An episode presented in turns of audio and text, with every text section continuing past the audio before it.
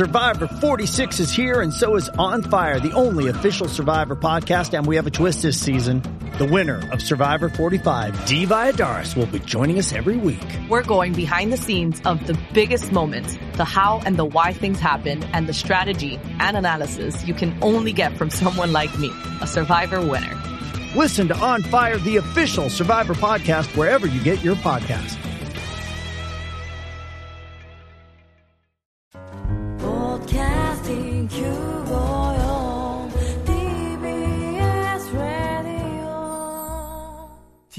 TBS ラジオ、ポッドキャスティングをお聞きの皆さん、こんにちは。安住紳一郎の日曜天国、アシスタントディレクターの中山一輝です。日天のポッドキャスティング、今日は154回目です。日曜朝10時からの本放送と合わせて、ぜひお楽しみください。それでは、7月11日放送分、安住紳一郎の日曜天国、11時からのゲストコーナーをお聞きください。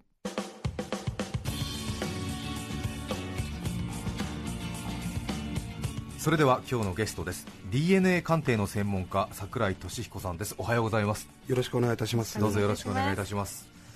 DNA 鑑定の専門家ということで法科学鑑定研究所というところにお勤めでいらっしゃいますがこれは民間企業なんですか？民間です。民間なんですか？はい。へえ。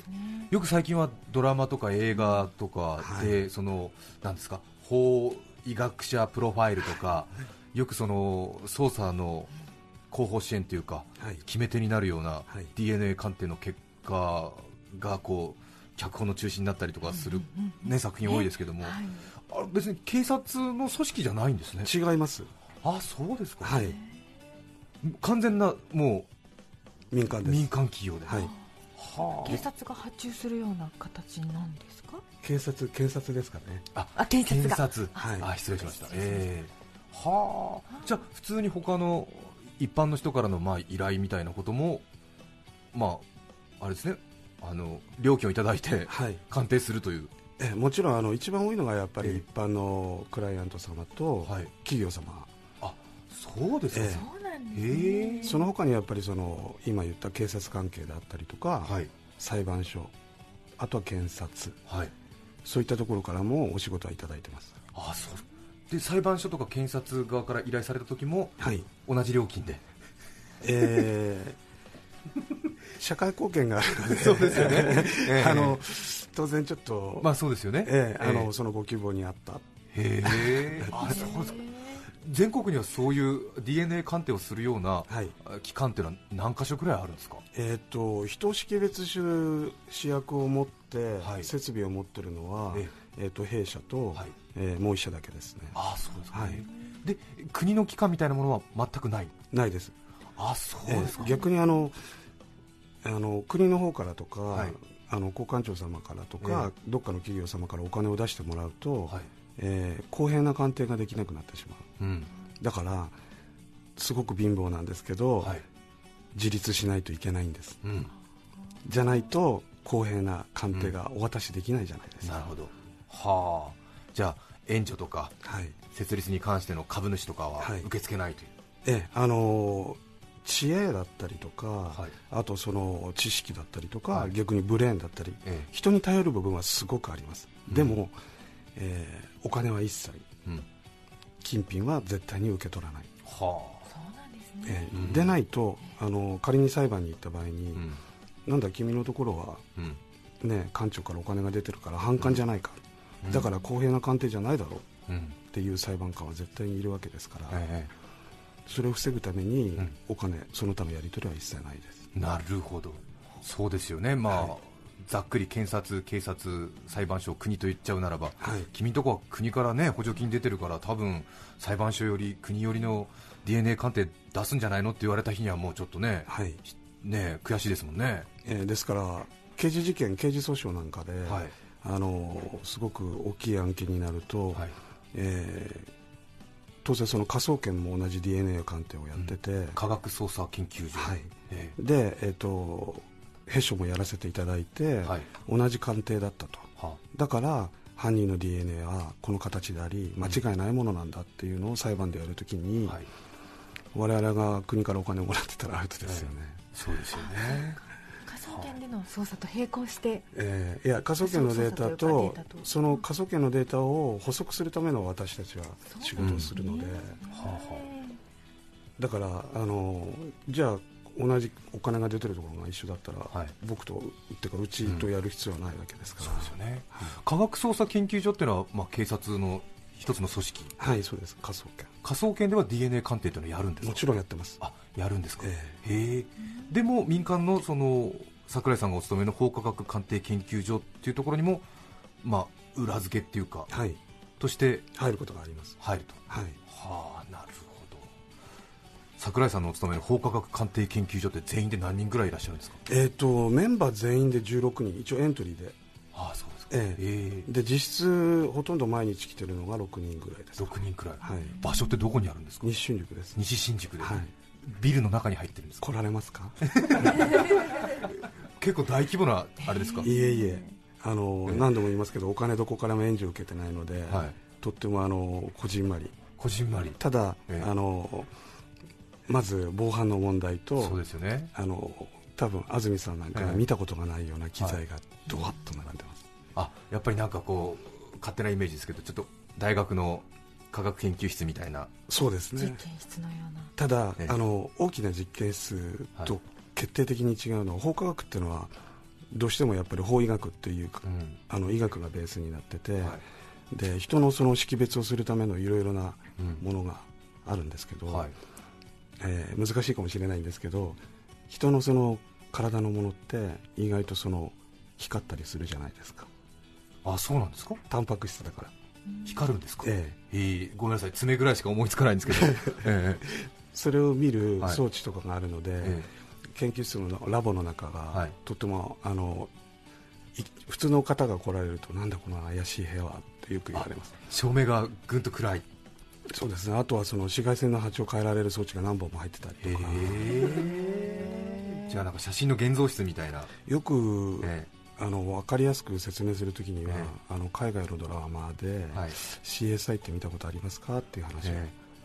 あれが日新宿にあのままありますよっていう、ええああそうですか、はい、じゃあ結構まあ私たちからするとちょっと近未来的ななんか怪しさとあの今まで見たことない多分世界。ええななんですかね。なんかすやっぱり本当ドラマから本当に飛び出たような。あのドラマは多分 CG も使われてるんですけど、あの我々は本物じゃないですか。だはい。からその場で本物見たいっていうか見せます。ああそうですか。はい。はあ。TBS であの木村拓哉さん主演の「ミスターブレインはい。も非常に近い、いやあのバックアップさせていただきました。そうですか。科学捜査監修してます。ああそうですか、はい。あのミスターブレインのドラマもはい。桜井さんの、えっ、とあそこは総勢みんなで、はい。あの寄ってたかってやらせていただいたんですけど、ええ。はいあの私はそのトータスさんとはい。山崎さんっていう、はい。とってもあの頭がいいお二人に DNA のはい。技術的なこうやって動かすんです、え。ーピペットをこうやって使いますっていうのをやらせていただいて、とっても光栄でした、はあいやーそうですか、はいじゃあ本当にあのトータス松本さんのような仕事を普段桜井敏子さんはしてらっしゃるとはい、その通りです。はあ。顔出しもちょっとね似てますよね。似てませんいやでも本当なんかあのなんだろうプロスキーヤーのような感じの、はいえいえいえ、うん。そんなことはありません、はい。ただのあの理化学オタクですえいやいやいやいやいや。スポーツも何かなさってるんですか？全然してないです、ええスキーノルディック複合とかやりそうな感じのなんか金星の取れたななんていうんですかねこうムキムキじゃないけれどもこうなんかこう締まった。ええええ。締まった。なんかスピードバランスタイミングみたいな感じの。ありがとうございます。あの理化学オタクは痩せてるやつか太ってるやつしかいないんで食生活がバラバラ。まあそんなイメージありますよね。それと起きてる時間が普通の方とはどうしても違うので、えあ夜型になりえー、と僕はやっぱり朝が多いですね。3, 3時4時5時ぐらいが絶好調。え絶好調。で え？でその DNA 鑑定をやってる法科学鑑定研究所でも3時4時5時やることありますね。やっている。いやただ毎日じゃないです、ええそれは乗った時には、はい。あの前処理っていう処理があるのでどうしても資料が扱っってすぐにできるってことはないから、はい。それをこう寝かせる前で検出しやすいような状態に整えていくんですけど乗ってる時には本当にもうシーンとしてるあの空気で黙々とこう作業して 夜の延長での3時4時5時ではなくその時間。違います。だから、えーともう早めに寝といて、あの夜の12時ぐらいから起き出して、えいそいそと研究所に行って、中に行って。終電ぐらいで行かれて、えそれで DNA 鑑定ええの準備をする。はい、はあ。いやーなんかね DNA 鑑定ってこうやってるんだみたいな。そっか。桜井さんがもう超早起きして朝3時ぐらいに乗りに乗ってる時にやるという。はい、やっぱりすごく一般の人じゃ考えられないくらい緻密で繊細な作業の繰り返しになるんですか？あの DNA って見えないじゃないですか、はい。ですからこうマイクロチューブって言われるものにこう、DNA があたかも見えるようにはい。錯覚化するんですね、研究者っていうのは。錯覚化する？ええ、あの DNA っていうのは人の全員持ってるもので、はい。なおかつそのな何百年何十年ええ。何千年先からはい。存在しているものですよね、え。でつい最近ようやく構造が分かっただけで本質まで分かってないわけでしょ、えうん。ってことはもう僕らにとってはそのこんなちっちゃいマイクロチューブがはい。その中に宇宙があるのと一緒なんですよ。うん。だから見えないけどうん。今きっとこうなってるんじゃないかっていうのを感じながら、うん。想像しながらこう検査をしていくわけですね。は旗で見てるとあ、え。笑えます、え、もう本当に霞をつかむような感じで、はいある程度想像して、はい、今まあ、ちょっと私素人なんで分かんないですが今ちょっと横向いてるからちょっと右から試薬かけてみようかなみたいな。そうですそうです。その通り。そうなんですか？ねもうみんなこう、うん。どの研究者もこうマイクロチューブをこうやって眺めるんですけど、は見えるはずないんですよ、ええでも眺めてるのは、はい。その自分のイメージがその中で、今こうなってるんだはい。っていうのを想像しながら見てる世界なので、はあ。それでもう本当わずかながらの結果を受けてええ。やっぱりなみたいな。その通り。へえ。ということでこうなりましたみたいそうですそうです。ななるほど。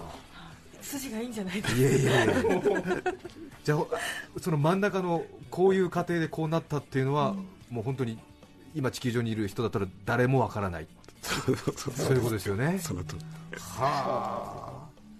桜井俊彦さんのプロフィールご紹介します1959年昭和34年生まれの51歳東京都のご出身。警察レベルの科学鑑定を行う国内有数の民間鑑定機関法科学鑑定研究所に所属。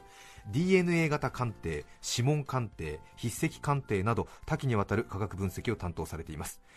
ジョン・ベネちゃん事件など数々の事件を担当した世界的な法科学者ヘンリー・リー博士に師事し科学捜査のノウハウを学びました。また先ほどお話ありましたがテレビドラマやニュース番組など数多くのメディアで企画監修も務めていらっしゃいます。うーん。今はもう捜査の主体っていうんですか、はなんとなく私たちのドラマとか映画の印象だとなんか指紋の一致した一致しない。はい。そんな印象ありますが、はい。もうやっぱり主だったところは DNA 鑑定。あのやはり主力になってます。うんうん、あのどんな捜査でもはい。絶対にやっぱり必要ですよね、個人識別、はい。であの目に見えないもの何でも取れてしまう。うん。やはりあの今の本当の花形うん。が DNA 鑑定だと思います、そうですか。はい、これまでも随分とその DNA 鑑定のなんていうんですかあの信憑性っていうんですか、はい。特にあの足利事件なんかでも随分と言われましたけれども、はいもう年々年々あの DNA 鑑定っていうのは進歩してるってのは本当なんですか、ものすごいです。ああそうですか。本当にものすごく早くて、ええ。で例えばその試薬だけを見れば、23年ごとに新しい試薬が出てきてる。うん。それにその23年ごとに新しい試薬ってどれぐらいなのってよく言われるので、えっと一番わかりやすい言い方をみんなにしてるんですけど今例えばちっちゃい試薬の一部分が100のレベルしかうん。ゲームでよくはいあのステータスが100ぐらいだとするじゃないですか、で23年後に出てくるゲームであの新しい試薬っていうのはステータスがもうすでに2000とか。はだからちょっと前まで100しかなかったのが、2000ぐらいのステータスのものが3年ぐらいすると出てきちゃう、どれぐらい急激に進んでるかお分かりになりません、だからね、えーそれがえ延々と続いて例えば一つの主役が出ると、はい。またいろんな論文が出てきて、え。あのこういう検査方法がある。こういう落とし穴があるから気をつけよう、この主役はこうやって使ったらもっと新しいことができるよっていうのが、本当にもうどんどん世界中のその研究者が論文を出てる状態で、はい。本当にもう去年のものが今年になると、うん。明らかに変わってるってことがよくあります、ああそうですか。はい。じゃあ本当にこの今回の足利事件の例が一番分かりやすいというかいわゆるその立証しようとした時には、はい。DNA 鑑定のやり方で、まあ、犯罪が成立したっていうか、まあ、特定されたわけだけどもやっぱり10年、15年後で新しいやり方でやってみると実は違ったということが当然出てくるのは。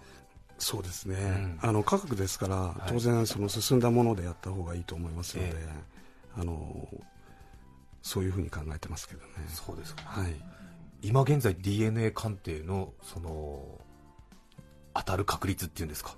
当たる。当たるっていうんですかね？あの証明できる確率っていうのはどれぐらいの確率まで来てるんでしょうよく公であの4兆はい7000億人に1人を識別できますという話をするんですけど、4兆7000億人に1人、はい、どれぐらいの数字だかわからないってよく言われるので、大学生を相手に話する,、はい。するときには今地球上の総人口が63億ですから、4兆7000億っていうことは単純に約4 5 0年とかはい。100年近く前まで遡っても、うん。その DNA を識別できるよってことなんです。それだけ人の数がいても大丈その通りです。だからこれから先もええ。それだけの確率なので、全く同じ DNA が出てくることはないから、うん。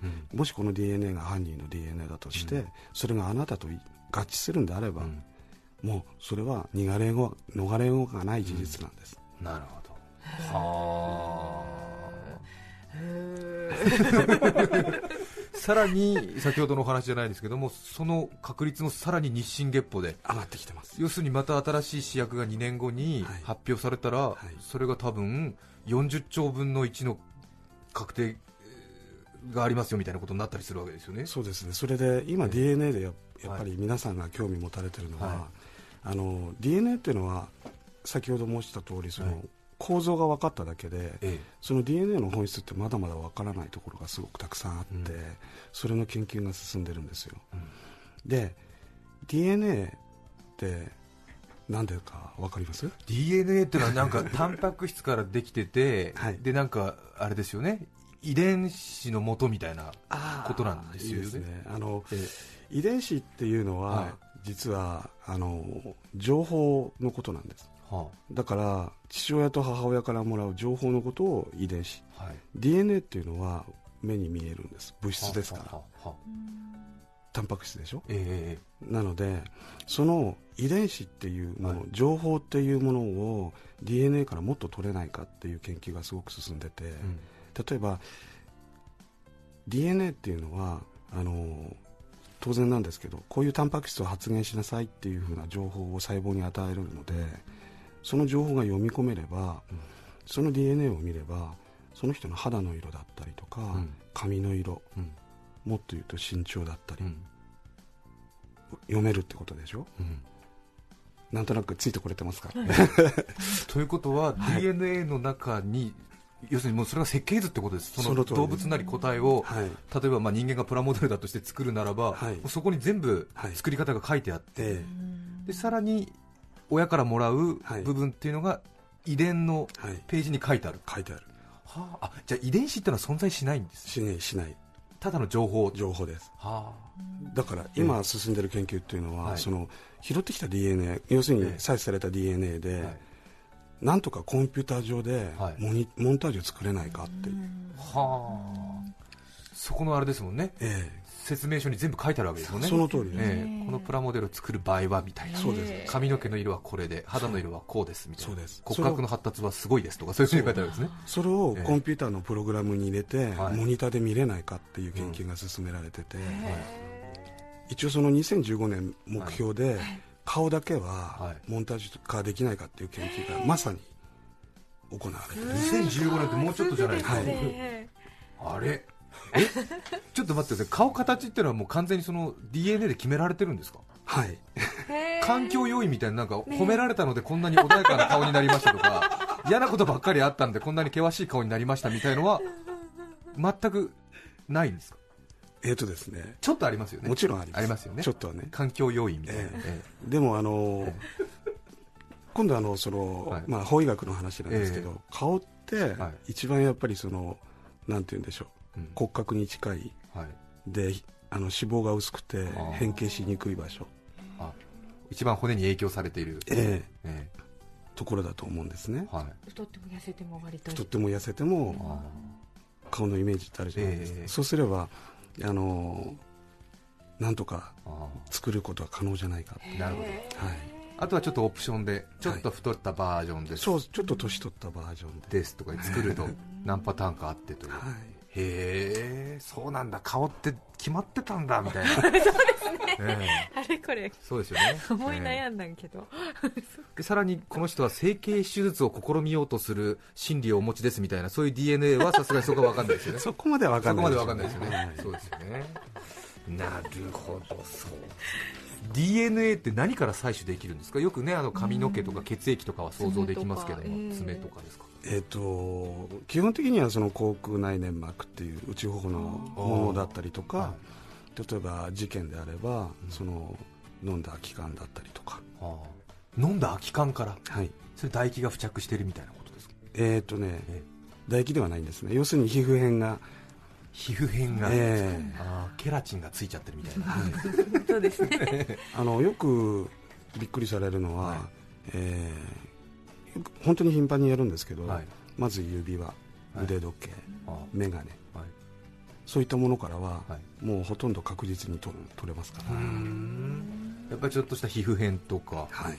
体のまあなんていうんですか、まあ、ちょっと脂身みたいなもの、はい、そう、脂身、うんうん。油分って油分というか皮膚片がやっぱり皮膚摩擦で落ちてるんですあのね、人はやっぱりあの人っていう生物は、はいあの新陳代謝がものすごく激しいんですね、片はい。それと他の動物と人の決定的な違いっていうのは、はい。人はその体毛が薄いじゃないですか、うん。ですから皮膚片が剥がれやすいんです。うん。犬や猫が皮膚片ボロボロ落ちてるの見たことないでしょ。うん。それは毛があるからなんですね、で目に見えないものが落ちてるんですけど、で人の場合には意外とも目視できるようなものがうん。落ちてることがある、へ例えばそこに寝てた例えばベッドとかでこうその人が誰が寝てたんだろうって調べるときに、そこのベッドの上のまあ言い方きれいではないですが、ゴミみたいなのをこう集めてきて、はい。DNA 鑑定やれば、えその人の DNA 型は判定してしまう。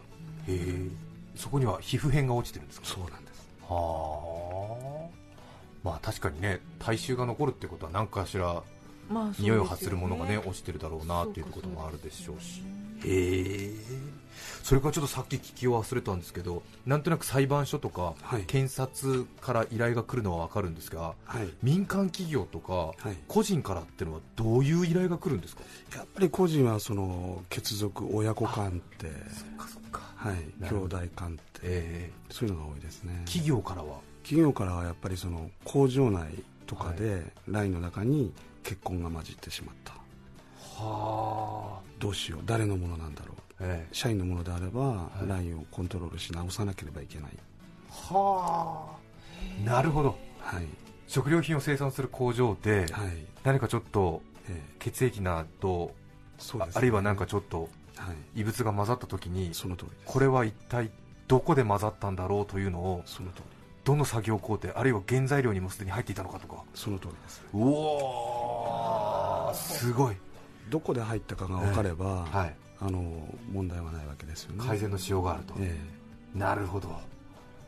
これはひき肉を作るときに肉を作る作業工程の作業員から入ったものだっていうのが分かったらそこの工程を改善すればいいですもんね。えその通りです。全部改善する必要ない。その通りです。はあなるほど。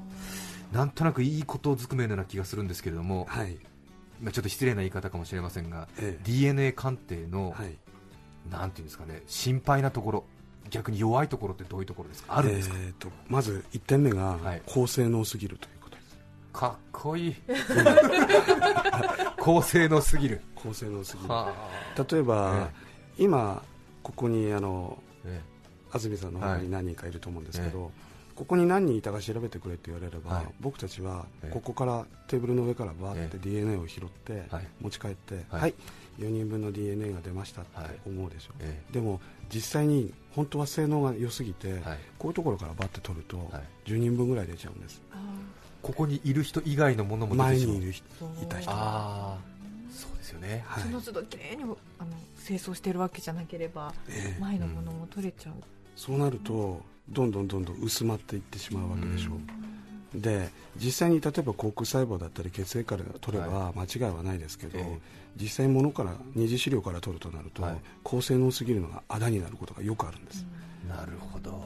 はあ。で例えばそれを盾にとって、ええ。だから出なかったじゃないかっていう論戦で、あの戦われることがあって僕らにとっても不本意なんですけど、なるほど。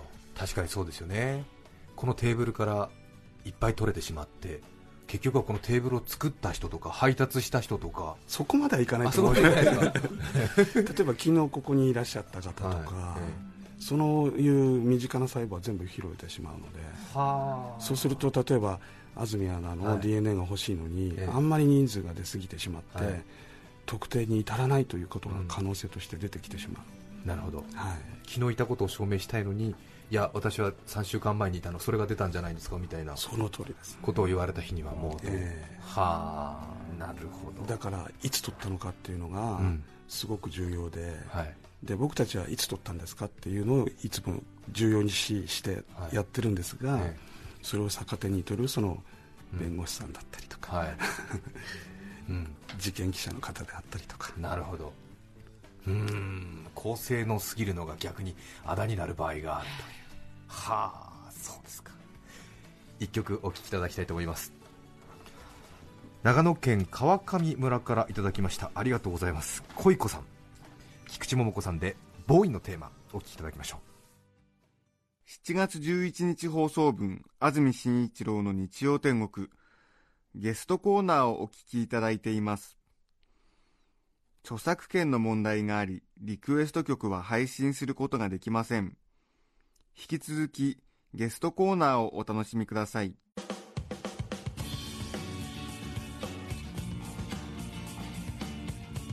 長野県川上村恋子さんからのリクエスト菊池桃子さんでボーイのテーマお聴きいただきました。改めまして今日はゲストに DNA 鑑定の専門家法科学鑑定研究所の櫻井俊彦さんをお迎えしています、えー今日お話では紹介しきれませんでしたが櫻井さんの新刊本がございます、えーたくさんのエピソードがあって非常に読み応えがあります。タイトルは DNA 鑑定暗殺冤罪浮気も暴くミクロの名探偵。メディアファクトリーから税込み945円で発売中です。興味持たれた方ぜひご一読ください。先ほどからの櫻井さんのお話からすると当然こういうことができて当然だなと思うんですがええ。その発達した DNA 鑑定の技術をもってすると人間の祖先がもう一人の女性に行き着いている、ああそうですね。はあ。この人から全員枝分かれしたという。一応ですね、ええその研究ただ科学ですからいつはいまたですけど、え現状としては、えあの東アフリカに在住したはい。一人の女性を、うん。あの祖先の今の人類の母とするという研究結果になってて、はい。その人から全てがこうスタートしてるんだスタートしてるんだという。だから日本人もどんどんどんどん遡っていくと、うん。その東アフリカの一人の女性に行き当たるんですよ、なるほど。それからルイ17世替え玉疑惑を暴くあるいは第3代大統領アメリカ大統領トーマス・ジェファーソンの隠し子がたくさんいたという、ね。そういうことも DNA 鑑定から分かってしまう。ってしまうすごいですよね。第3代アメリカ大統領で1800ちょいぐらいの人ですよね。そそんな200年経ってからジェファーソンの隠し子が。あの DNA 鑑定が、はい最近の DNA 鑑定が精度が上がったことで、はい。何ができるのか、何が変わったのかっていうと、本人がいなくても、うん本人の家族が生きていれば、はい。その DNA を特定することが可能なんです。は今までは直接そのし人の資料がなければダメだったんですけど、今のここまで高性能な試薬になると、本人がいない場合でも、DNA 鑑定を特定することができる時代に突入しちゃったんです。あすごいですね、えじゃあ自分の息子の DNA をもってして自分が特定されるってことも当然あるわけありますね。ねもちろん。はだからよくニュースなんかでえも、犯人がまだ捕まってないのに、はい。あの犯人の DNA と合致したってニュースが出る場合があるんですけど、それは本人がいなくても親族の協力で特定できてる場合です、あはあ。じゃあもっともっと進むとあれですよね。桜田門外の変の犯人はお前の6代前の先祖だみたいなこといきなりズバンみたいな。それもやりたいですよね。例えばじゃあねええあの坂本龍馬さんが本当は誰にねそうです未解決事件の犯人を。はい。なるほど。子孫たちの DNA をもってしてえ解明することができる。えやりたいですよね。すごいですね。織田信長を殺したのはお前の先祖だみたいなことがある日突然ズバッと言われるかもしれない逆にあの織田信長が生きてたっていう証明もできる可あ能性が。あそうですよね。あそうです確かに今日は DNA 鑑定家の桜井さんにお越しいただきました。どうもありがとうございました。ありがとうございました。ありがとうございました7月11日放送分安住紳一郎の日曜天国。ゲストコーナーをお聞きいただきました。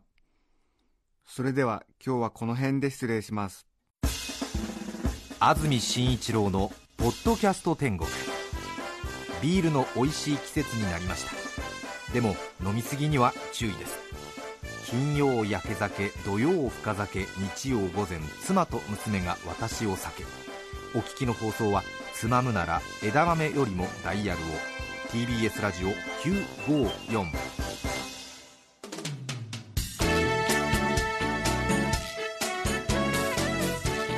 さて来週7月18日の安住紳一郎の日曜天国。メッセージテーマは英語の思い出。ゲストは東京発掘物語の著者里山春樹さんです。それでは来週も日曜朝10時 TBS ラジオ954でお会いしましょう。さようなら。安住紳一郎の「ポッドキャスト天国」これはあくまで試供品皆まで語れぬポッドキャスト。ぜひ本放送を聞きなされ。TBS ラジオ954